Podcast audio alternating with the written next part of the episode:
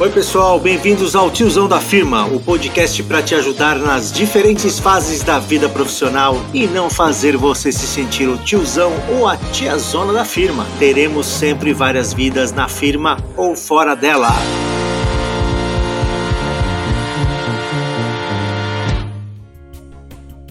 Bom, pessoal, aqui comigo virtualmente hoje tem o André Veloso, diretor de soluções digitais na Prudential. Tudo bem, André? Tudo ótimo. E com você, tudo bem? Tudo jóia, valeu. Obrigado por, pelo seu tempo aqui com a gente, para você compartilhar suas histórias é, com o pessoal. Bom, para a gente começar, vamos fazer o poderoso tiozão, né? Para a gente dar aquela, aquela quebra de gelo, aquela esquentada na garganta. Tá pronto? Pronto. Beleza, então nós vamos brincar de eu já, eu nunca. Então eu vou te fazer perguntas, você fala eu já, eu nunca, mas se você quiser fazer algum comentário em cima, à vontade, beleza? Beleza, sendo tiozão, provável que seja mais já do que nunca, mas vamos Muito lá. bem. Você se considera tiozão ou gatão? É, tiozão. nisso. Beleza, então vamos lá. Mas é no bom sentido, certo? Exatamente. Sempre bem. no bom sentido. Legal. Já assistiu filmes em VHS Já. e em Betamax? A Betamax também, por incrível que pareça. Ou você então é uma mosca branca, porque é difícil encontrar alguém que tenha Assisti visto. também é, Ah. em DVD, CD e videodisco. Muito bem, aqueles pequenos discos, né? Exatamente. Você assistiu Blu-ray? Você chegou a assistir alguma coisa em Blu-ray? Assisti, Não, já nunca- assisti. Esse eu não assisti. Os outros eu assisti, mas Blu-ray nunca não. Você chegou a usar ficha telefônica no orelhão? Usei. Quando era moleque, sempre tinha uma na meia. Na meia, cara. Na meia, ué, não, é onde não perde, né? É, legal. E você chegou a, a colecionar cartão telefônico depois que substituíram as fichas? Aí não. Ia contra a minha convicção. Mas você usou o cartão. Usei, usei. Beleza. E qual era a sua convicção? Ah, ficha telefônica era melhor. Ah, legal. Então você usou fliperama também com ficha? Com ficha. Também, fliperama de ficha. Ou vai dizer que você nunca amarrou uma linhazinha nela pra tentar jogar duas vezes. Não, mas a gente chegou a, chegava a tentar derreter metal em tampinha de garrafa para tentar fazer uma ficha. Essa nunca tentei. Não, é muito trabalho, não valia a pena o risco. E, ah, e, o- usar o Magic Click para tentar ver se, se dava crédito. Ah, essa também não. Não, essa isso, aí nunca. pessoal- isso é uma lenda, eu nunca vi funcionar. Muito bem. Brinquedo de infância favorito. Bom, o que você lembra, não importa a idade que você teve. Ah, futebol de botão. Futebol de botão, muito bem. Você, Tenho até hoje. você não fazia aqueles recortes de revista placar com os Claro. símbolos dos times? Opa! Legal isso. Muito bom. Ah, que última pergunta do Já Eu Nunca. Você chegou a jogar videogame no aparelho Odyssey da Philips? No Odyssey não, mas joguei no Atari e joguei no telejogo. Telejogo. Esse é o pai de todos, né? Exatamente. No Brasil, pelo menos, o pai de todos. Era Esse preto aí. e branco ainda, né? Preto e branco, mas aí você podia jogar basquete, é, tênis ou paredão. É isso aí. Tá em casa o aparelho ainda aqui. Puta, esse cara, minha mãe um dia perguntou, acho que é, faz, não sei lá, uns 15 anos. Ah, eu falei, vende isso, dá pra alguém. Puta, me arrependi pra caramba, cara. Pois é. É, Acho que faz mais de 15, viu? Mas muito bem. Bom, aqui a gente tem também uma playlist do Tizão da Firma, que a gente coloca lá no Spotify. É, então eu queria saber se você quer falar uma música, ou uma banda, ou uma dupla, ou um cantor preferido aí que você queira compartilhar.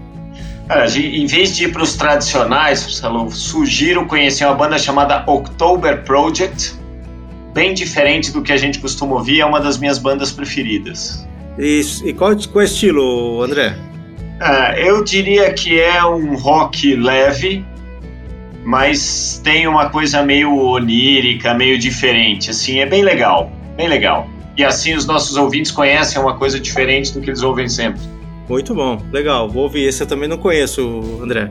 Aliás, lembro como se fosse hoje, porque você sempre falava de umas bandas diferentes, umas músicas diferentes. Eu falei, cara, como você faz pra saber isso? Aí você falou, cara, você vai lá na Amazon Music, vê quais são os top charts e lá você vai ver umas coisas diferentes. Você não lembra disso que você me falou algum dia? Lembro. Então, Porque eu sempre eu falo isso para as pessoas. Eu ia nos viajava, trazia um CD diferente de cada lugar do alto das paradas para Hum. conhecer. Hum, E aí você vai por similaridade. Sempre um bom método de descobrir Sim, coisas novas. Muito legal, muito bom mesmo. Vamos lá, vamos começar então? Perguntas? Bora lá. André Veloso, vamos lá, André. Seguinte, cara.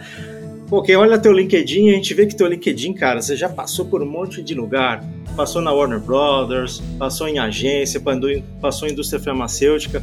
Dá para você contar um pouco essa trajetória assim tão diversa, assim, rapidamente, para o pessoal conhecer um pouco mais de você? Conto, só não dá para ser tão rapidamente, mas vai me mas... cortando aí que você manda. Aqui. Vai embora, então não precisa ser rápido. O importante aqui é conteúdo, manda bala. Então vamos lá. Eu comecei minha vida profissional na Credit Card, que na época era uma empresa do Citibank, como trainee. E foi um programa muito bacana porque era um programa de dois anos, onde você visitava todas as áreas da empresa, passava como um mês em cada uma ali no primeiro ano, e depois era alocado na tua área de especialidade. Eu estudava na época publicidade, na verdade comunicação social, que ano você estava, André? em marketing. Desculpa, que ano você estava? Isso, eu estava no terceiro ano da faculdade, tá. 1990, para ser preciso no tempo aqui. Legal. E, e, era um programa muito bacana porque, passando por todas as áreas, eu aprendi de verdade do negócio. Então, em vez de chegar direto na área de marketing, passei um mês em finanças, passei um mês em RH, passei um mês em TI. É, então, a hora que eu comecei a trabalhar de verdade, eu sabia muito melhor o que acontecia, o que dava para fazer, o que não dava, com quem falar. E esse foi um programa muito bacana. Fiquei na Credit Card por quatro anos, fiz umas coisas bem interessantes.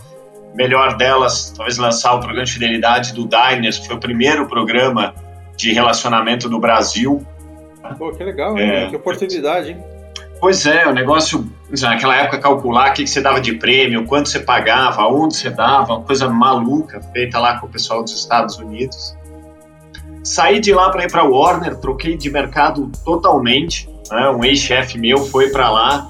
E aí, 23 anos, alguém te chama para trabalhar com cinema, na verdade, na época, com a divisão de home video, por isso que eu vi Betamax. Ah, né? muito bem, tá explicando. É, então, cara, basicamente ia ser gerente de marketing de vídeo. Meu, parte do meu trabalho era assistir filmes durante o dia, mas isso é menos glamouroso do que parece. E para cada filme bom que você lança, tem uns 14 ruins que você teve que assistir Nossa. antes. Mas tudo bem, fazia parte. Tem, tem uma parte muito legal, né? Que era a parte de divulgação, promoção, época ainda de locadora. Então, você precisava ter todo um arsenal de comunicação para chegar no consumidor final e é, naquela época começou venda direta ao consumidor também, então desbravar o mercado, entender como era isso. Como acontece com todo mundo, a Warner mudou uma determinada época, mudou o perfil, mudou a companhia, eles não queriam mais fazer todo esse trabalho de comunicação me desligaram e eu pensei o que eu ia fazer da vida. Achei que era legal conhecer o outro lado do balcão, né?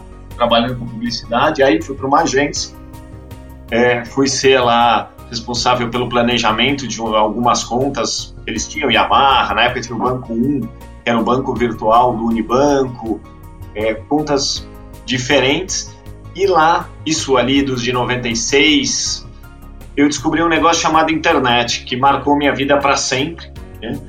já gostava daquela coisa de BBS, de falar com as pessoas né, em outro lugar pelo ICQ. Que BBS você tinha, cara? Que BBS você tinha? Mandic? cara, tinha, conectava na Mandic sempre, né?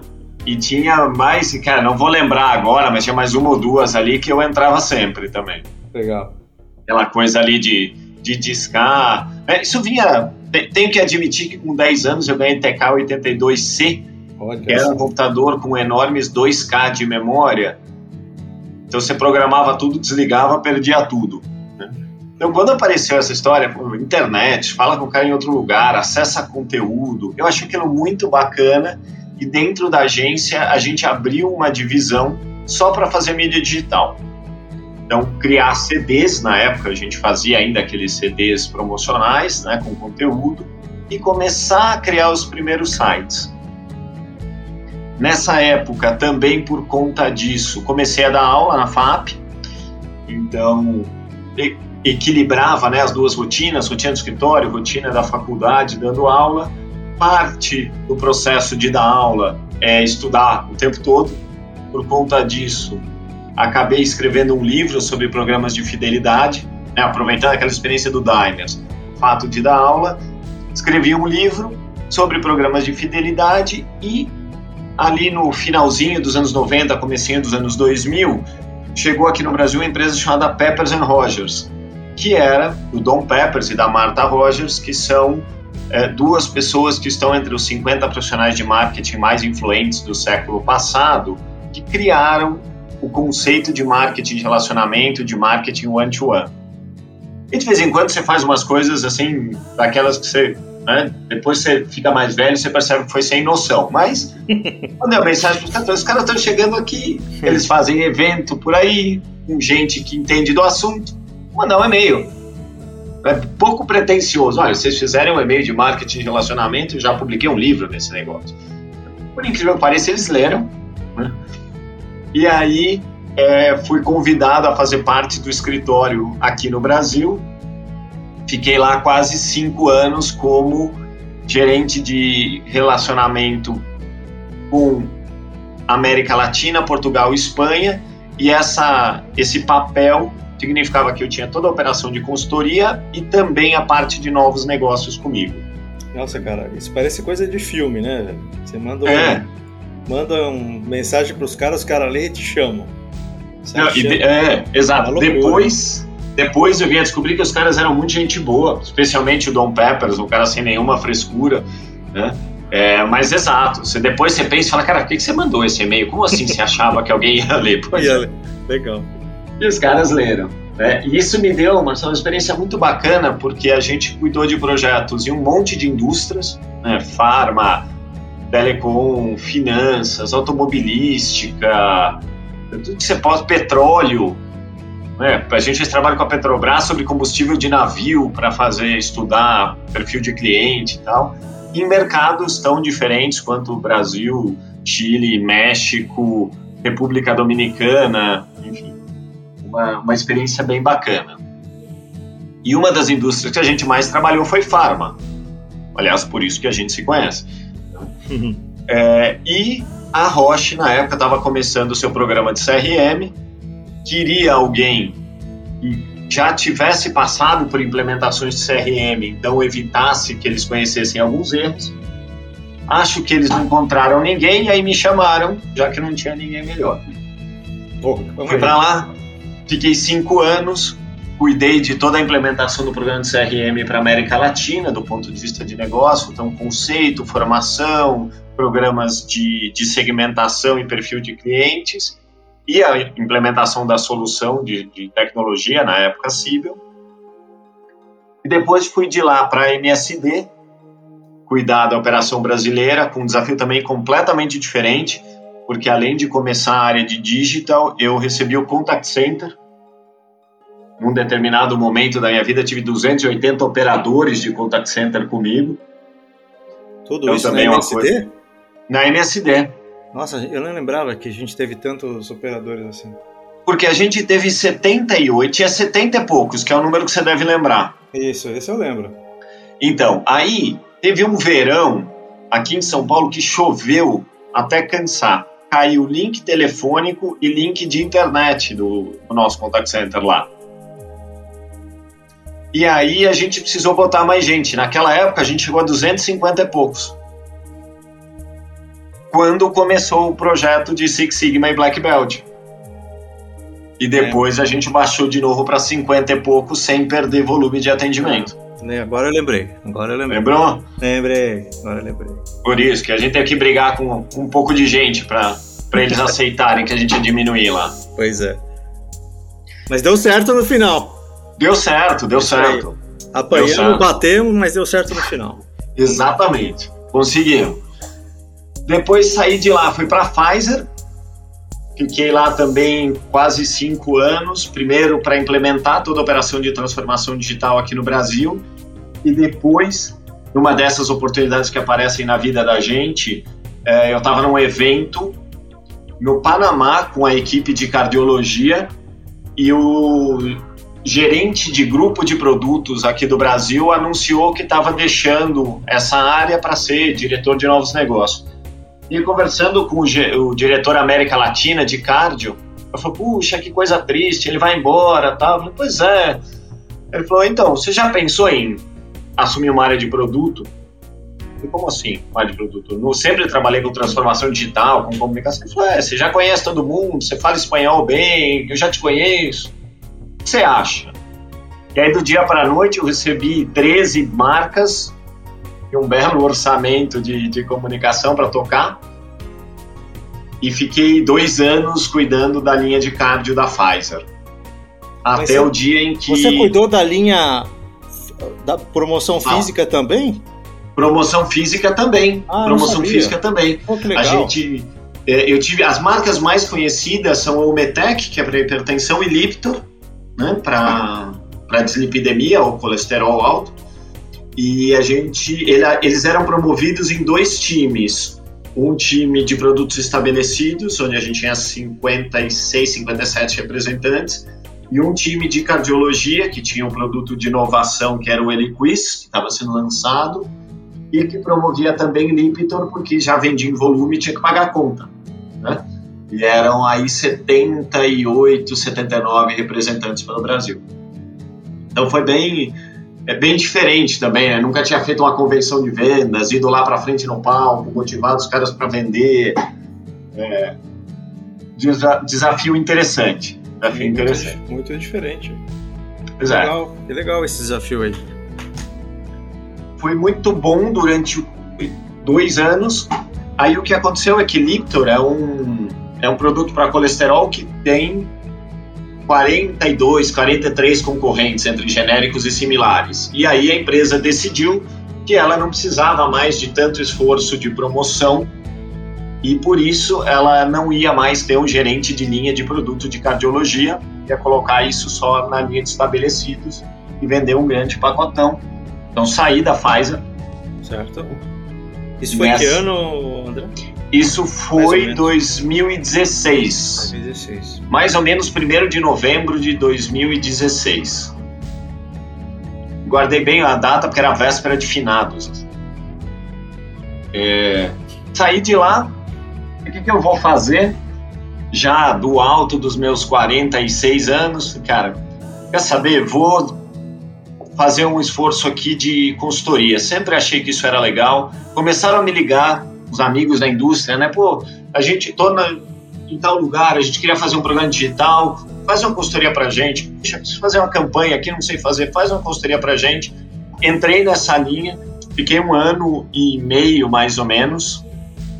É, trabalhei aí até com outro. Hã? Só para farma? Não, não. Trabalhei com farma, trabalhei com cosméticos, trabalhei até com colecionáveis pode chamar de bonequinho de adulto também. Olha só. Eles ficam meio bravos, mas pode.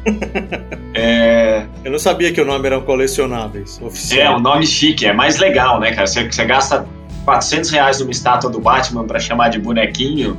É, normalmente seu esposo, né? seu marido brigam com você. Então você chama de colecionável, que dá um peso mais legal. Não é um bonequinho, é muito mais é, que isso. Exatamente. Né? De preferência, ele tem que ser grande e pesado para as pessoas não conseguirem nem jogar e quebrar. Então... Não vira item de luta. Exatamente, exatamente. Você pensa duas vezes antes de jogar.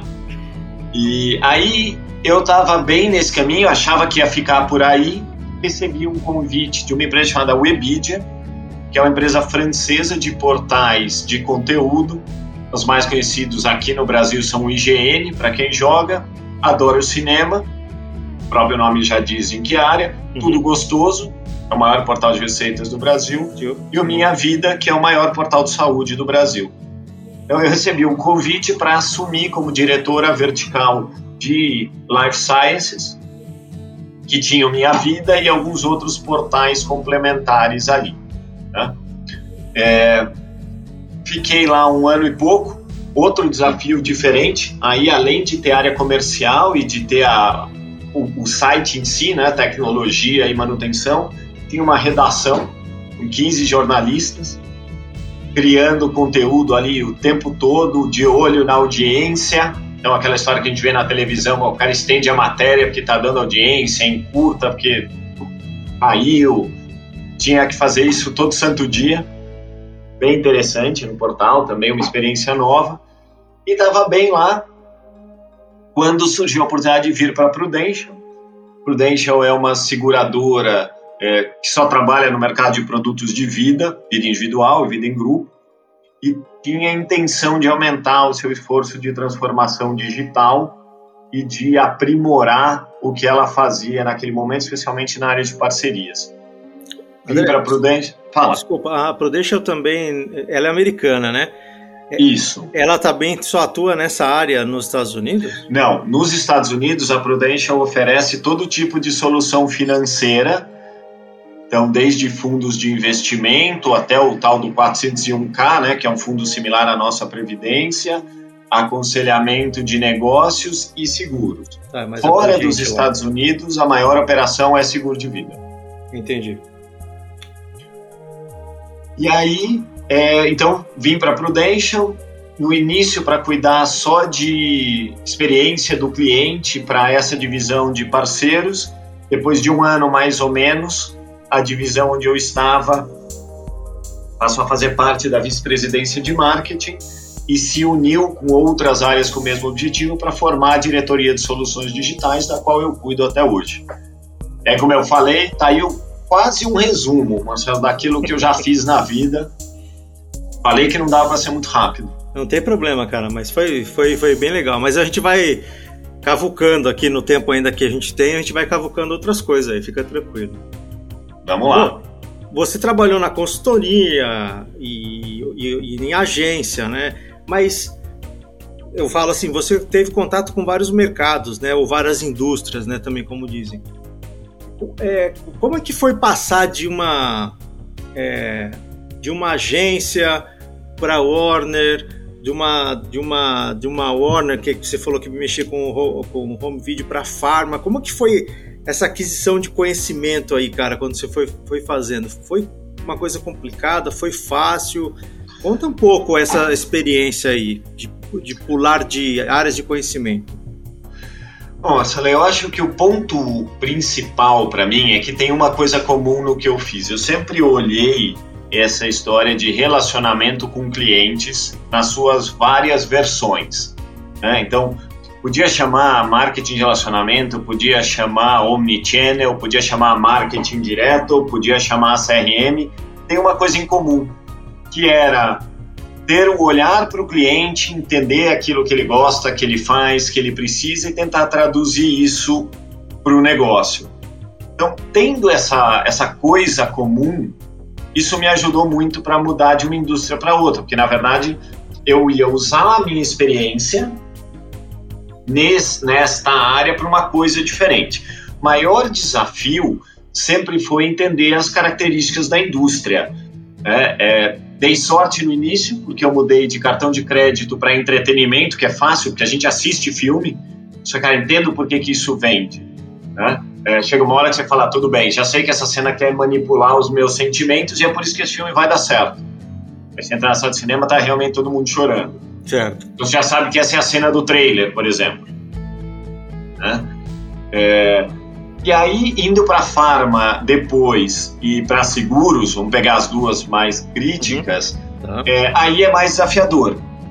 Aí é mais desafiador porque você tem que realmente mergulhar no negócio. Eu sempre cheguei nas indústrias com o coração aberto e a honestidade de dizer que eu não entendia daquele negócio, que eu precisava aprender e dediquei os meus primeiros dois meses a ir para o campo, a estudar, a entender o que tinha, a fazer pergunta, sem ter vergonha de fazer pergunta.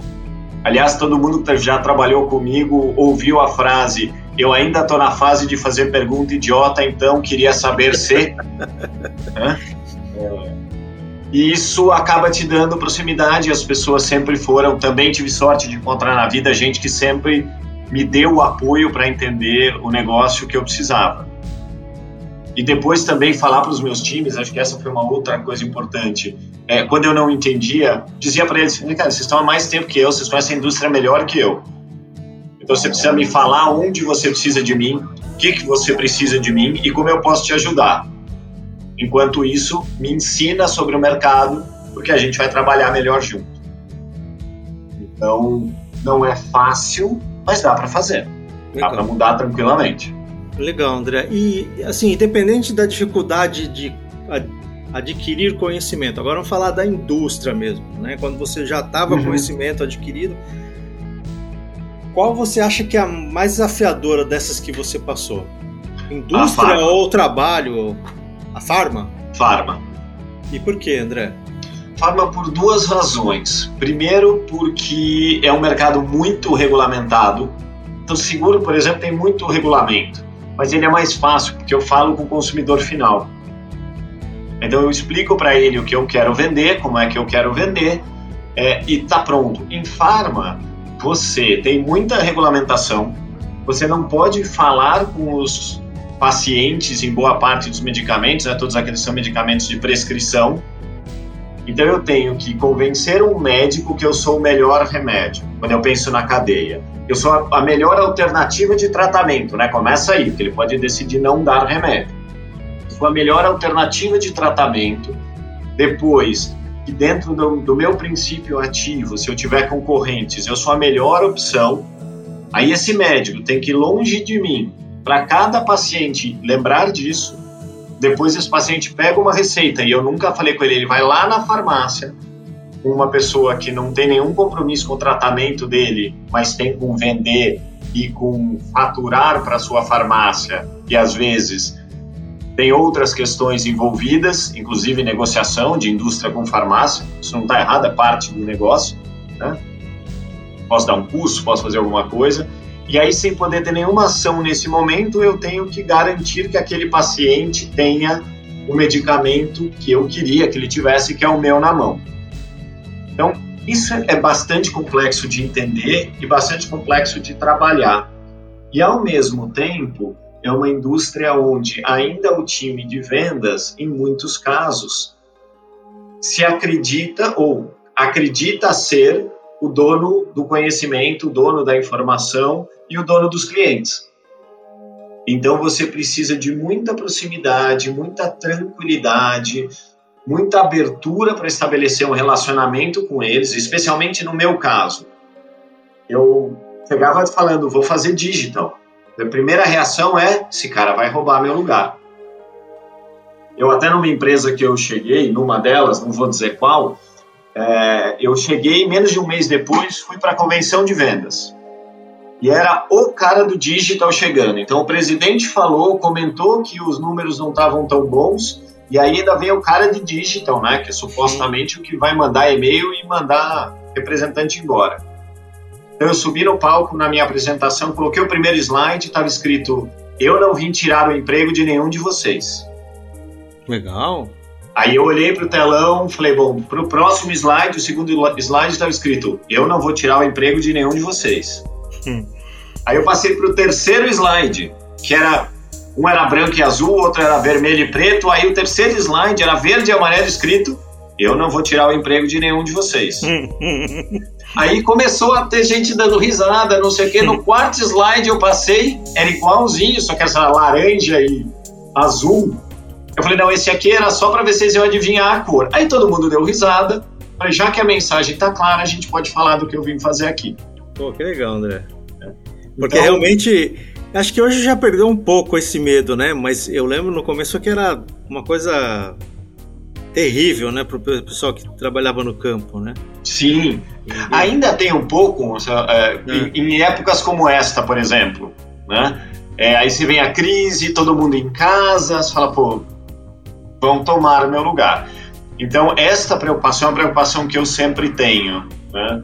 É, como é que isso vai ter impacto no campo? O que, que eles vão enxergar? Como é que eles vão olhar o que eu faço? Seja uma ferramenta, uma solução digital, seja uma comunicação, ou seja um serviço. Né? Eu crio um portal para o médico acompanhar um congresso. Puxa, o propagandista não vai mais levar a informação no congresso, ele agora é um canal secundário. Então, é, a farma é muito desafiadora nesse sentido porque ela tem muitas nuances, cada área tem uma peculiaridade. Cardiologia é diferente de oncologia, que é diferente de dermato, que é diferente de saúde feminina, que é diferente de fertilidade. Então, é um, é um desafio bem grande. Tá, legal. Muito bom. É, e falando um pouco da tua experiência como professor, André. É, como é que dá aula, cara? Eu, eu lembro, já não escuto tanto, de repente também porque já passou essa onda, ou de repente as pessoas que eu estou em contato já não pensam tanto nisso, mas teve uma época o pessoal falava, ah, vou começar a dar aula, eu mesmo entrei nesse esquema, depois parei, né? É, você pode contar um pouco da sua experiência e, e também para o pessoal que está ouvindo a gente, você recomenda é, ser professora, dar aulas, né, para todos os tipos de profissionais e perfis? É, bom, você não tem ouvido muito mais porque consultor é o novo professor, né? De novo. De novo, né? Exato. É. Então, assim, antes você falava, ah, acho que meu plano B é dar aula, agora meu plano B é ser consultor. Né? É, e assim, da aula, desde que você esteja preparado para ouvir a pergunta, o senhor só dá aula ou também trabalha? Essa é, essa é terrível, não? É, é, é uma coisa bacana. Uh, como eu comecei a dar aulas? Eu, na época da agência, tinha uma funcionária que estudava na FAP e ela tinha aula com a professora de pesquisa que tinha sido minha professora na faculdade. E eu comentei um dia, falei, puxa, gostaria de dar aula, acho que esse negócio é legal, deve ser bacana. No final de ano ela me liga e fala, oh, tem um professor saindo de licença, quer cobrir a licença dele o semestre que vem? Eu te indico. E, é, vamos, né? É, bom, dois anos depois eu tinha 14 turmas, estava dando aula na graduação, pós-graduação, MBA. Nossa. Você possa imaginar. Você estava com as noites tomadas. Todas. E, e, sábados, porque a FAP tinha curso no interior, então tinha sábado que eu acordava às 7 horas da manhã, ia para Campinas, terminava a aula às 5 da tarde e voltava. É uma coisa de louco. É uma coisa de louco. O que é muito legal em ser professor? Você tem a oportunidade de questionar toda semana o que você sabe, o que você acredita. Porque as pessoas estão sentadas na sua frente ouvindo a sua aula, estão lá para aprender, mas para entender mais do que aprender, especialmente se você der aula para pós-graduação, para curso livre, é, e elas vão desafiar o teu conhecimento. Então, se você tem, sei lá, 10, 15 anos de carreira, por exemplo, e está repetindo aquelas coisas que você sempre acreditou, você vai lá dar aula, você leva cada atravessada, você fala, é assim, o cara fala, por quê? E você para para pensar fala, cara, não sei, é assim porque eu faço assim há 15 anos, não parei para pensar se é o melhor jeito. Então isso é muito legal, porque te desafia o tempo inteiro, te obriga a estudar o tempo inteiro, te obriga a estar atualizado, porque os seus alunos estarão. Né? E, digo, se você pega uma turma dessas de pós, de mestrado, de MBA, o cara está no mercado. Então ele vai hoje chegar, por exemplo, e te perguntar sobre ela Anitta no Nubank, que é o assunto da semana. E aí você precisa estar preparado. Outra coisa boa é que você tem oportunidade de aumentar o seu network. Então eu tenho muita gente que conheci como meus alunos da graduação que hoje são profissionais de destaque no mercado. E vira e mexe encontram, preciso de alguma coisa, ligo para um, ligo para outro, eles me ligam. Assim como o pessoal da pós acabou estreitando o relacionamento e a gente é, se fala ainda. Ah, que 10, 15%? Verdade. Mas é uma porta adicional para criar network, uma porta que pode ser importante para todo mundo em algum momento da sua vida profissional. Qual é o lado ruim? Tem duas coisas que eu acho que as pessoas precisam considerar. A primeira é que ao mesmo tempo em que você precisa evoluir, você tem que lembrar que você está crescendo, mas quem ouve a sua aula não. Em que sentido? Todo ano você começa no mesmo lugar. Então você já falou aquilo, você já aprendeu aquilo, você já evoluiu, mas você tem que voltar no básico. Isso é que nem professor de alfabetização, né? Se quando seu aluno está ficando bom escrevendo, ele vai embora para o ano seguinte e você pega outra criança que não sabe escrever. Então você vai falar de branding você todo ano vai começar na aula o que é branding. Aqueles alunos que estavam bons, que estavam afiados, que já conheciam bem o negócio, uhum. vão para outro professor. Então você precisa ter uma certa resiliência, para usar uma palavra da moda, né? Porque você tem que lembrar isso e ter paciência e gostar de fazer isto várias vezes. Gostar de ver essas pessoas evoluírem. Gostar de sair do 6 e levar para o 7, sabendo que quem vai levar do 7 para o 8 é outro. Entendi. Claro que você pode estar lá no fim na banca, por exemplo. Esse é outro ponto. E vale também mudar de disciplina ou coisa vale. desse tipo para não ficar tão monótono? Vale. É, só para comentar o segundo ponto que eu ia mencionar, é que você precisa ter tempo para fazer direito. Né? É, eu, para preparar cada aula, levava de duas a três horas. Porque você precisa construir direito. Então, é, não dá para ser um plano B dando aula quatro noites por semana para alguém que tem uma vida profissional atribulada. Você tem que começar a priorizar uma das coisas. Certo. Tá? É, você consegue dar uma noite por semana, por exemplo, mas saiba que você vai perder pelo menos mais uma preparando a matéria. Porque não, as faculdades não dão nada pronto, né, cara? Essa é responsável do professor, certo? Exatamente, tudo com você. Você tem que criar, preparar e ainda tem sempre aquele risco de chegar no fim do semestre os alunos dizerem que foi péssimo e você tem que refazer tudo. Ou mudar alguma coisa e você e tudo aquilo que você tem preparado não ser mais adequado. Já aconteceu. Né? Então sai uma lei, sai uma diretriz diferente, muda alguma coisa. Então os bancos digitais começam a crescer. Pronto, a sua aula sobre posicionamento falava de Itaú e Bradesco. Pode ter certeza que o aluno vai levantar a mão e perguntar: e o Nubank? E o C6? E a Anitta? E a Anitta, exatamente. Aí pronto. Né? A tua base da aula, que era bancos tradicionais e presença em todos os municípios do país, agora. Mudar de conteúdo é bom. É, qual é a questão aí? Quanto você realmente domina aquele assunto? Eu dei aula de marketing, de fundamentos de marketing, também dei aula de comportamento de consumidor, dei aula de planejamento de negócios e dei aula de marketing digital. Mas no fundo, elas tinham uma certa proximidade. Eu nunca fui dar aula, por exemplo, de estatística. Certo. Né? É, então, dá para fazer essa variação? Dá. O que acontece também é que você acaba ficando marcado dentro da faculdade como, ou né, das universidades, como um cara bom naquele assunto. Eu cheguei na aula de mídia, que não é minha aula de especialidade, mas por quê? Porque era um curso específico, curso de relações públicas, onde menos do que aprofundar nesse assunto, a faculdade queria alguém que tivesse um olhar de comunicação geral. A gente prefere você é um especialista. Nunca mais conseguir sair daquela matéria. André, você falou de ficar marcado, né, pelas faculdades. Esse negócio de ficar marcado é uma coisa boa ou uma coisa ruim? Então, ficar marcado é bom porque você é conhecido como um especialista no assunto. Então, você passa a ser chamado por outras faculdades, outras universidades, dá palestra em eventos abertos, isso vai te expondo profissionalmente. Por outro lado, você fala sempre do mesmo assunto. Então, é, conheço professores que por 15 anos deram a mesma aula e são felizes até hoje trabalhando numa mesma área de conteúdo e de especialidade. Agora, se você não tem esse perfil de imaginar repetir o mesmo assunto por muito tempo, aí é importante que você seja conhecido como um generalista. Meio mais fácil começar em cadeiras de fundamentos, cadeiras básicas, cadeiras de temas mais amplos como transformação digital e não algo muito específico que você conhece bem no trabalho. Entendi.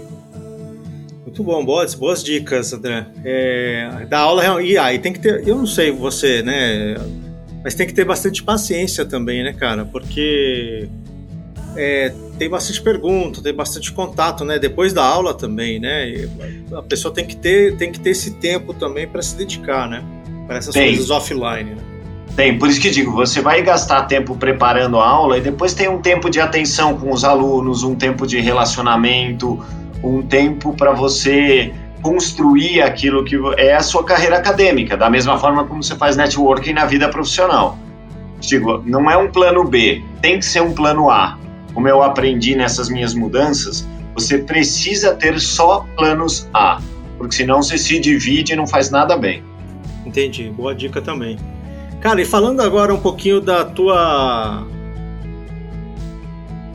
da tua carreira como empreendedor, vamos chamar assim, né? Quando você falou que teve a consultoria, né? É... Como é que foi esse lance de ser, vai, vamos chamar assim, dono da firma? Você teve funcionário? Você teve que fazer tudo sozinho? Como que foi essa tua experiência, cara? eu tive. Foi a sua primeira e única? Não, eu Não? tive duas oportunidades. Ah. Lá atrás, na época da agência, ah. em um determinado momento eu me separei dos sócios da agência e tive o meu escritório para trabalhar com, naquela época, nos primórdios da internet, HTML, desenvolvimento desse tipo de solução. Ali eu tive três funcionários, então tinha dois programadores e uma designer, e a gente trabalhava na criação desses de portais, né? Se dá para chamar assim, fazia na época. É, é uma briga constante, é uma dificuldade diária, porque você acaba exercendo muitos papéis e acaba tendo que fazer tudo que o escritório pede, né? É, mas é interessante. Isso é bem diferente de quem escolhe ser consultor e ponto. Eu acho que tem duas vertentes de empreendedorismo. Né? Uma é essa: vou ter um negócio. O negócio pede dois skills. Você vai usar o teu skill profissional, mas vai usar o teu skill de administrador muito mais. Né? Ou ser consultor. Aí eu vou trabalhar sozinho, vou usar a minha experiência e vou fazer projetos para alguém. Eu. Ah, posso chamar alguém? Posso, mas aí eu vou vender um projeto compartilhado com uma outra pessoa que vai fazer o que ela conhece bem. Ser empreendedor não é fácil. Eu digo que talvez o maior desafio seja conseguir equilibrar o que são as tuas despesas fixas e a tua perspectiva de crescimento e em algum momento eventual assumir que não vai dar certo. É o mais difícil. É, aconteceu comigo. Assumir que o negócio olhei... não vai dar certo, é isso? É, exatamente. Eu aumentei muito a minha quantidade de aulas quando eu percebi que é, a gente estava sendo engolido na época pelas grandes agências de publicidade que começaram a montar os seus departamentos de internet. Então eu olhei e falei, cara, os caras que me mandavam trabalho, fiz portal para o Banco Real, fiz primeiro site da Volkswagen, é, fiz o primeiro site de três grandes agências das top 10 aqui em São Paulo. Mas aí eles perceberam que esse mercado dava dinheiro, começavam a, começaram a criar as suas áreas para fazer isso e pararam de me mandar trabalho. Hum. E aí, ao mesmo tempo, surgiram ferramentas como o front page, na época, onde as pessoas podiam criar suas próprias páginas. Então, eu estava sendo virando um sanduíche. Agência grande por cima, o tio do primo do irmão que faz página por baixo. É bem assim mesmo. Então, eu tive que, num momento, olhar e dizer, cara, isso aqui não vai para frente. Eu não tenho o tamanho desses caras e não consigo ter o custo do amigo da família. Então, vou ter que fechar. É diferente de quando você é consultor, você, sozinho. Porque aí a tua estrutura de custos, na verdade, não é a estrutura de custos do negócio, né? Da tua vida pessoal. Então o que você tem que faturar é o que paga as tuas contas. Você não tem que pagar ninguém, ninguém depende de você, você não vai dever para ninguém que você já não deveria se não estivesse trabalhando. Qual é a maior dificuldade nessa hora? Equilibrar tempo de entrega com tempo de venda. Por quê? você, toda vez que você está entregando um projeto, você não está vendendo. Então, projetos grandes às vezes são piores do que projetos menores. Eu pego um projeto de 60 dias, trabalhando 5 dias por semana, quer dizer que são dois meses sem fazer prospecção. Então, quando eu acabar esse projeto, eu tenho zero coisas andando. Entendi. Cara, eu tinha, eu tinha, tinha, não tenho, tenho dois amigos que são consultores, né? E eles sempre falavam assim: é, um é de sucessão familiar e outro de, uhum. De, de, empresas, em, é, digamos assim, administração em geral, né? Melhoria de processo, coisa do tipo. E ele sempre falava o seguinte, cara, você está num projeto, sei lá, de seis meses, aparece um monte de gente querendo teu trabalho. E você está uhum. naquele projeto de seis meses. E aí você trabalha que nem um louco em seis meses, e aí depois você fica seis meses sem trabalho nenhum. Isso. Aí fala, cara, você precisa ganhar o máximo que você puder e segurar o, o máximo que você puder em seis meses. Aconteceu isso com você também? Acontece, acontece. Por isso que eu te digo, você fica lá seis meses trabalhando, você não pode aceitar nada até a data que você vai terminar. Sim. Mas as pessoas não querem, às vezes, esperar. Sim. E aí, quando você termina, você tem que começar a procurar essas pessoas de novo para negociar. Se você se estabelece com empresas maiores, por exemplo, eu que estava em farma, a farma, menos de 30 dias, você não fecha nada. Então eu acabei definindo uma estratégia para mim. Eu tentava ter pelo menos dois a três pequenos clientes que me comprassem um volume fixo de horas por mês Então ali me dava 8, 10 horas por semana, né, das 40 que a gente tem, e buscava projetos para o resto. Porque aí eu sempre tinha uma receita básica ali que pagava pelo menos as minhas despesas de prospecção e de dia a dia como negócio, e tinha espaço para buscar outras coisas. E tentava manter 20% do tempo, mais ou menos, livre para contatos, prospecção, network, enfim, é, reservar um tempo para isso. Isso é super importante, porque é isso que garante a tua continuidade de negócio. E o que os seus amigos falaram é perfeito. Você não só pode passar por isso, como você tem que lembrar que se você pega Covid, você ficar 15 dias parado, zero de receita. Então você precisa pensar sua vida financeira de outro jeito. Ela não funciona mais por mês, ela funciona por ano. É, a carteira, a carteira assinada lá e pingando dinheiro todo mês criam vícios na gente, né? Sim. E para trocar não deve ser muito fácil. Por isso que eu comecei, a, a, o que eu adotei foi isso. Eu passei a olhar quanto eu precisava faturar por ano, entender, tinha aquelas coisas que você recebe, você tem rescisão, você tem fundo de garantia, você tem quanto isso me dava de rendimento e qual era a diferença. Dividir por 12, se tem que fazer um faturamento médio X digamos, 10 mil reais por mês, para pegar qualquer número. Quantas horas eu consigo trabalhar? Aí tem uma continha simples, né? Você tem 160 horas de trabalho que você vende, mais ou menos, que é o, a, a carga horária é habitual. Você não consegue vender tudo, porque você tem deslocamento, você tem tudo.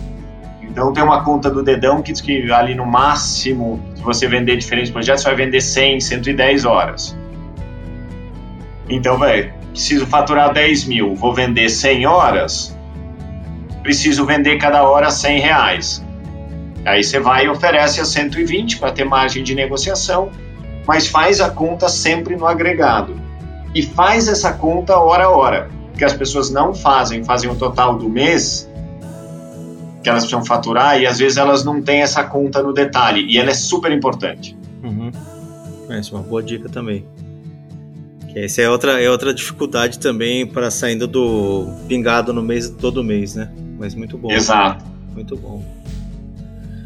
Cara, e me fala uma coisa. Eu, é, eu lembro que você corre, corre, eu corria, né, bastante. Você pode falar um pouco aí dessa tua experiência é, pessoal como corrida, não só pessoal, mas assim, eu tenho impressão é, quando você contava das corridas que você tinha bastante contatos fora né, do dia a dia profissional e uhum. acho que aumentava seu notor. O que, que, que, a, que, que a corrida te ensina ou te ensinou, André? Bom, eu corri durante 10, quase 15 anos, mas não corro mais. Tropecei numa corrente, fiz uma fratura de quadril e abandonei o esporte. Abandonei no auge, na época que eu estava fazendo os meus melhores tempos, então recomendo para todos os atletas: faz uma coisa boa, para, a memória é melhor. Né? Mas a, a, corrida ela te ensina muitas coisas é, e, e, várias delas se aplicam para o mundo dos negócios. É engraçado porque eu comecei a fazer esses paralelos na época que eu ainda estava correndo, nessa época de consultor, né? É, isso é outra coisa que dá para fazer como consultor, aliás. Escolhe uma coisa que você gosta e pensa se ela pode se transformar num objeto de um livro, de uma palestra, de um artigo, e aí vai criando tua marca ao redor disso. Né? É, e a corrida tem muito disso. Por exemplo, é, uma vez eu queria correr meia maratona em menos de duas horas. Era uma coisa que eu achava que não ia conseguir. Fui para Buenos Aires, fiz em uma hora 59, 58 e voltei irritadíssimo, né? Porque uma hora 59, 58 não é abaixo de dois, é dois. Conversando com um rapaz que corria comigo, ele olhou, eu tava bravo, não sei o que, ele olhou para mim e falou: qual que é o primeiro número que tem aí? Eu falei um. Ele falou, cara, e um é menor que dois. E aí eu parei e falei, é mesmo, né? Às vezes a gente é tão exigente para chegar num objetivo, para fazer alguma coisa, que a gente se cobra mais do que deve quando a gente faz a entrega. E a gente faz isso muito no trabalho, né? Você quer sempre fazer o S, quer fazer o adicional, e às vezes você deve fazer bem a sua entrega e olhar para a próxima, porque senão você não concentra naquela. Você tem que celebrar a realização. Né? É, eu tinha cumprido o objetivo. Precisava celebrar isso e não ficar bravo comigo que podia ter sido ainda melhor. Né? Ou, por exemplo, a gente fez Bertioga Maresias, que é uma corrida aqui no litoral de São Paulo, que você faz 75 quilômetros em três e divide os trechos. É. Primeiro ano, eu corri com dois amigos e a gente ficou em sétimo lugar na classificação geral. Poxa, eu sou lento pra caramba, eles são rápidos. Então eu atrasei todo mundo, mas ficamos em sétimo, tava bom. No ano seguinte, a gente resolveu mudar os trechos para variar. E tem a subida, a Serra de Maresias ali, que é o fim, né? E é uma pedreira para subir correndo. E a gente no primeiro ano foi bem porque quem correu? O cara que era mais novo e que tinha mais fôlego. A gente resolveu trocar porque ele iria correr na areia. O que, que aconteceu? Ficamos em quadragésimo qualquer coisa. Então, outra coisa, por exemplo, que isso me ensinou, quando você tem um time, aprenda qual é o ponto forte de cada um. Aprenda como tirar o melhor de cada um do time para ter o melhor resultado. Se você não conhecer cada um bem, e olha, éramos três corredores, treinávamos juntos, sabíamos o que o outro podia, você não usa o melhor de cada um você acaba usando parte das capacidades, mas não chega no melhor resultado. Então, tem várias coisas que você pode aprender com qualquer coisa. No caso da corrida, tive várias lições como essas. E hoje, sei lá, é engraçado porque eu não posso mais correr, mas posso andar. E depois de fazer duas cirurgias no quadril, colocar uma prótese e tudo, fui outro dia e fiz uma prova de 5 quilômetros sem correr, caminhando, e caminhei em uma hora. E para mim foi uma outra conquista. Né? Poxa, então, uma baita conquista, por... né? Com duas cirurgias, cara. Pois é. E esse é o ponto. E aí, para olhar, dizer, tinha mais uma lição extra. Você tem que olhar o teu obstáculo, entender até onde você pode chegar, traçar as tuas metas de acordo com a tua capacidade e esquecer o que você já fez ou que em outro lugar era referência. A gente fala muito isso, né? Na minha vida passada, na outra empresa. A outra empresa era a minha meia maratona em 1 hora e 45. A minha nova empresa, o meu novo, meu novo cargo né, de corredor, uhum. de andador, é caminhante 5 km em uma hora. Então tem muita coisa bacana e acho que todos nós podemos fazer isso com as coisas que a gente gosta na vida. Né? Falo, tem, existe um dia, né, a, a corrida corporativa, como eu chamo, essas lições que eu aprendi, aos poucos elas vão virar artigos para ir lá para o LinkedIn. Que bom. André, você acha que essa coisa da corrida que você está falando, né, e está sugerindo para as pessoas também estabelecerem aí as, as relações com as coisas que eles gostam de fazer no dia a dia, você acha que fica mais palpável de entender as coisas porque você está vendo o que, não sei, jogando pro alto para ver se, se dá para fazer uma relação. Mas você consegue ver o tempo, você consegue ver fisicamente uma estrada, que nem você uhum. falou que tinha uma subida. É, você acha que é mais fácil por isso, por causa das relações é, que são mais palpáveis, eu diria assim? Eu acho que sim. Eu acho que ajuda você a entender, porque é fácil falar, ah, tire o melhor de cada pessoa do seu time. Aí você termina o projeto e não tem a entrega que você esperava e fala: caramba, mas tem tanta gente boa na sala. Uhum. E como é que você explica isso para as pessoas? Quando você consegue fazer uma relação com o dia a dia, com a vida delas, com o que acontece, é muito mais fácil delas entenderem. A gente tinha no Peppers uma história para mostrar a diferença de uma empresa realmente orientada ao cliente que ganha dinheiro com ele e uma empresa que diz ser orientada ao cliente. Né? Que era a história do florista, e que ilustra bem, Marcelo, isso que você está falando. É, posso contar? Claro, manda bala. Então tá bom. É o seguinte, imagina a seguinte situação, você chega num florista, é seu aniversário de casamento, são 10 e meia da noite, você saiu do escritório, você sabe que essa hora você não vai conseguir comprar mais nada. Você, aqui em São Paulo tem ali a doutora Arnaldo, né, que é das floriculturas de cemitério, é a única coisa aberta, você para ali e fala pro cara, cara, preciso comprar umas flores. Ele ou não te pergunta nada ou fala, tá bom, o que, que você quer? Essa aqui tá boa. E normalmente, final do dia, a floricultura de cemitério é aquela beleza, né? É. Cara, compra o que tem. Exatamente, você compra o que tem, vai embora, E você fala, quanto custa? O cara fala 250 reais uma dúzia de rosas. Você fala, cara, ele tá feia me roubando. É, e feia, mas 10 e meia. Você chegar sem nada em casa, hum. É, você sabe que acabou o casamento. Sim. Você vai. Esse cara, ele depois vai dizer, ah, tá vendo? É, o cara parou aqui, tava desesperado, o cara de aniversário de casamento esquecido, sei que rosa funciona, faturei uma grana. Bom modelo de negócios? Normalmente as pessoas respondem, é bom negócio, aproveitou, aproveitou o cliente, aproveitou o que estava acontecendo ali. Agora, um outro florista, mesma situação, você parou ali, parou na banca do lado, né? Você é bem esquecido, no ano seguinte você parou na banca falou, aquele cara, vou parar na outra banca ali. Na verdade, você nem lembra, mas para mais para frente. Aí, o cara fala, ah, tudo bem, nós precisamos comprar uma flor. Eu falo, mas para que, que é a flor? Você fala, não, que esqueci meu aniversário de casamento, tô ferrado, o que, que você tem? Me dá qualquer coisa. Ele fala, não, vamos fazer diferente. Em vez de você levar a flor, você sabe do que a tua mulher gosta? Você fala, cara, se eu soubesse, eu tinha comprado um presente, né? Não flor. Ele fala, tá bom. Então é o seguinte, normal, quantos anos de casado você tem? Fala, 10. Então, bom, 10, eu vou fazer um arranjo de flores do campo, bem legal, não vou mandar vaso, porque 10 já tem briga, joga, lembra do colecionável, né? É, mas faz o seguinte, aí você já está pronto para pegar e tal, ele fala, não, não, você não vai levar. Como assim, vou levar? Você não entendeu que é hoje meu aniversário de casamento? Ele fala assim, faz o seguinte, ó, tá aqui meu cartão, me dá teu endereço, vai para casa. Quando você chegar, a mulher vai estar tá com a cara de brava, absurda. Absurda. O que, que você faz? Você fala que você está com essa cara. Ela vai falar: Você esqueceu o nosso aniversário. Ele fala: Você não recebeu as flores? Nessa hora, meu motoboy já saiu daqui, vai estar tá tocando a campainha. Quando ele subir, você liga e me dá uma bronca no telefone daquelas. Tá, pô, e você já tira o cheque e fala, bom, vai ser uns 250 reais. Os caras falam, não, a dúzia de rosa, a dúzia, o buquê de flores do campo aqui custa 60. Você vai, vou te cobrar 70 só por causa do motoboy. Tá bacana. Aí você aproveita e fala, escuta, deixa eu te perguntar uma coisa, cara, você costuma esquecer, né, data, e pra estar aqui a essa hora, fala, é, quer que eu te ligue o ano que vem?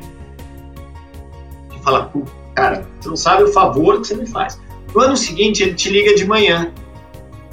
Você fala, cara, você me salvou. Ele falou, então, mas sabe que o ano passado a gente deu flores para ela. Eu tenho aqui um amigo que faz cesta de café da manhã. O que, que você acha? Fala, perfeito, manda. Aliás, deixa eu te perguntar uma coisa, ele te diz. Tem alguma outra data que você esquece? Aí você abre a agenda e fala, cara, anota aí, minha mãe, meu pai, meu irmão, meu filho. Que louco. No fim de um ano, esse cara tá te vendendo tudo que você precisa. Que louco, meu. A gente às vezes gasta, lê livros, passa horas tentando entender o que, que é orientação para o cliente, o que, que é realmente fazer CRM. Em cinco minutos com essa história, você percebe totalmente a diferença de um negócio que realmente usa informação e conhecimento do cliente para gerar resultado. Por isso que eu acho que histórias ajudam. Muito boa essa história, nunca tinha escutado. Eu gosto muito dela. Eu acho ela muito simples e muito fácil de entender. Sim, é bem fácil mesmo. E são, eu não sei se. Bom, às vezes a gente acha assim, pensando agora no florista, mas comerciantes que fazem coisas desse tipo, né? Mas Sim. a grande maioria não faz. Não, agora mesmo na pandemia, tem uma empresa que vende e entrega queijos. Hum. Da irmã de uma ex-gerente da indústria, inclusive, da Fernanda, Pimentel. Não sei se você lembra, lembra dela. A médica? Então, isso, exatamente. O irmão Sim. dela tem uma, fa uma fazenda de queijo de búfala. É, o cara me vende, mas ele me manda mensagem, ele me manda e fala assim: ó, eu tô no seu bairro quinta e sexta, você quer alguma coisa? Que aí eu não te cobro frete, porque eu já tô com o carro cheio. Aí às vezes ele não tem um produto, ele me liga, manda uma mensagem diz: escuta, não tenho esse, mas você já pediu essas outras coisas, você quer? Essa semana ele deixou aqui a, o queijo e deixou um ramo de manjericão fresco. Quando ele faz mussarela de búfala, ele resolveu meu jantar. Eu fiz um macarrão com mussarela de búfala, tomatinho e manjericão fresco. Show de bola. É, eu não pedi, ele não cobrou nada, ele não disse nada. Mas o que, que acontece agora? Aqui em casa, tudo que ele põe novo, a gente fala, puxa, olha, agora ele tem tal coisa. Ah, então vamos experimentar. Então tem gente aproveitando isso. Muito bom. Mas você precisa se organizar para fazer. Pô, André, é bem legal essa história, viu, meu? Isso aí é uma, é uma história realmente, como você disse, simples, mas dá para explicar bastante coisa aí e aprender bastante coisa, né? Exato. Muito legal. Obrigado por compartilhar essa história. Cara, e fala um pouco aí, você tá. Bom, você sempre fez um monte de coisa, né, cara? No, no, nos teus tempos livres, nos teus fins de semana. Você está fazendo algum projeto pessoal? Tem alguma coisa que você está inventando aí que você possa compartilhar com a gente? É, além de, das duas crianças que tem aqui, né, eu brinco, eu já tive filho, já plantei uma árvore, já escrevi um livro, é. então já cumpri as minhas missões na vida. Eu estou escrevendo outro livro. Oh, que legal! Sobre o que, que é? é? Nessa nossa experiência na Prudential, a gente passou por um processo de tentar fazer a transformação digital numa empresa mais tradicional, mais estabelecida. Né? Quando se farma, é um mercado bem estabelecido, mas nesse caso, a gente tem uma organização que estava começando a dar os primeiros passos. E uma organização que ainda está muito estruturada ao redor de, de, áreas tradicionais, de silos. E, tá? Como o mercado segurador, isso é característica do mercado. E Durante o primeiro ano, a gente desenvolveu toda uma forma de abordar esse tema de transformação, de levar para a companhia metodologias novas, como ágil e coisas desse tipo. E eu e o Kleber, que trabalhava comigo lá, resolvemos transformar isso num livro. É, a gente chama essa empresa, a gente está chamando essa empresa da empresa emocional, porque a gente diz que é uma empresa que não é um negócio, ela é um organismo vivo. Porque e ela tem que se comportar e reagir como um organismo vivo. Ah, você, não, você fala a empresa, qualquer a empresa, empresa, qualquer empresa. Qualquer empresa. Certo. E, porque esse conceito se aplica a qualquer negócio.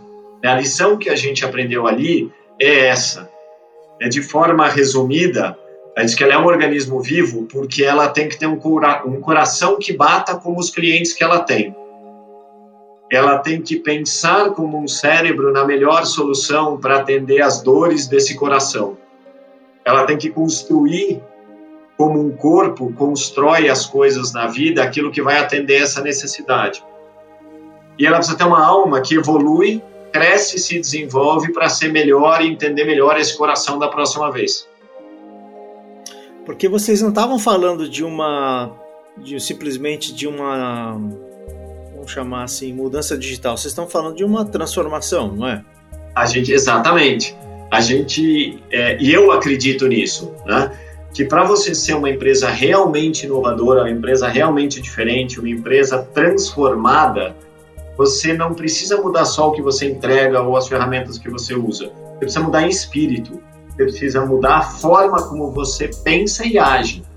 E é muito difícil fazer isso numa estrutura tradicional de qualquer empresa, porque ela não estimula a integração, ela não estimula a interação. É, quando a gente olha as metas corporativas, e assim, 30% da meta corporativa, que é o número de vendas, normalmente, ou de satisfação de cliente, e 70% são as metas da área ou individuais. E aí a tua meta, em muitos casos, é entregar um projeto. Entregou o projeto, você faz a sua meta. Agora, se ele efetivamente está dando resultado, isso não é parte da tua preocupação, né, em muitos casos. Ou eu estou lá na área comercial, eu só reclamo, falo, pô, esses caras de tecnologia, os caras só dificultam a minha vida, sem entender por que é que isso está acontecendo, mas também sem chamar o cara para ir para o campo dizer, senta do meu lado, Não é que eu sou chato. É que simplesmente não dá para colocar essa informação deste jeito aqui na frente do cliente. Então, esse conceito que a gente criou e que nós estamos desenvolvendo agora no livro, ele está aí na reta final, eu vou acabar em mais uns dois meses, é criar na organização esse sentido de ser vivo de organismo. E num organismo não tem órgão que viva se os outros não funcionarem bem.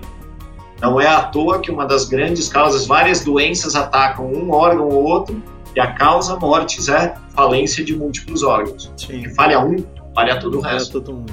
Muito legal. E André, é, você vai escrever esse, esse, esse, tá escrevendo esse livro com o Kleber, né? Exatamente. Tá. Depois você, por favor, avisa quando for lançar para a gente colocar nas mídias sociais e no site, tá? Para a gente Claro. avisar os ouvintes também. Claro, Ok. pode deixar que eu aviso sim. É, a gente está dando os últimos toques nele, aí tem todo o processo de revisão, etc. Uhum. É, provavelmente você vai ser convidado a ler pelo menos um pedaço dele para ver se ele faz sentido, né? Porque quando a gente escreve, a gente acha tudo ótimo, mas tem que ler alguém que não sabe do que a gente trata para ver se ele faz sentido. E pode ter certeza que os seus ouvintes aqui vão saber em primeira mão também. Legal, obrigado, valeu. Muito bem, André, nosso tempo está acabando. É, aqui a gente sempre pede para os entrevistados compartilharem é, a- o que, que você tem lido ou estudado ultimamente e também algum filme ou sé- série que você possa recomendar. É, eu tenho estudado muito essa questão de customer experience, né? É, é uma área nova, uma área que tem aparecido cada vez mais com essas questões de metodologia ágil. E é uma coisa que me interessa muito, porque tem a ver com o comportamento do consumidor e com essa capacidade de conectar as duas pontas, né? O que o consumidor quer e espera e aquilo que eu quero entregar para ele. Então é aquilo que hoje em dia tenho estudado e tenho lido mais. Joia. Além, claro, de literatura sobre o mercado de seguros, porque ainda sou novo e tenho muito para aprender nessa área. Todo dia estou aprendendo aqui uma coisa nova. Legal. E uma série, É um filme, uma série é um filme. um filme. É, É. que filme a gente não tem ido no cinema, né? Tá mais difícil. Agora a gente tem que ficar assistindo filme velho. Oh, eu nunca tinha visto, nunca tinha ouvido falar desse filme, o filme é bom. Exatamente. Você É. acaba escolhendo é, alguma coisa diferente. É. Tem duas séries que eu vi recentemente que eu gosto. Então, assim como eu indiquei uma, uma alternativa, né, uma banda alternativa lá no começo, é, uma é uma série chamada Dark. As duas tem na Netflix. Então, a primeira é uma série chamada Dark, que é, trata de paradoxos de viagens no tempo. Então, ela é interessante, muito interessante. A série é alemã, então já tem um estilo bem diferente do que a gente costuma assistir. E ela discute essa questão: se você volta no tempo e altera alguma coisa, as coisas continuam alteradas. Não importa se você volta ou não. E ela usa o princípio de que é, o, fu- o passado afeta o futuro, mas o futuro também afeta o passado. Então é uma série muito interessante, é, mas precisa prestar muita atenção, tem que, tem que ver no dia bom. né? Não dá para ser aquele dia que você teve reunião até as 8 da noite. É uma série para fim de semana. Certo. É, e a outra é uma série chamada Love, Death and Robots, também da Netflix, mas essa é uma série bem diferente. São episódios curtos, de 10 a 15 minutos, todos animações, é, todos com temas diferentes. É, o que elas têm em comum é que elas sempre falam sobre combinações de amor, morte e robôs, né? É, ou um desses três elementos, Certo. mas cada uma usa uma técnica de animação ou de computação gráfica ou de roteirização diferente. Então é uma série criativamente estimulante. É, que diferente essa, hein? É, Quantos episódios tem?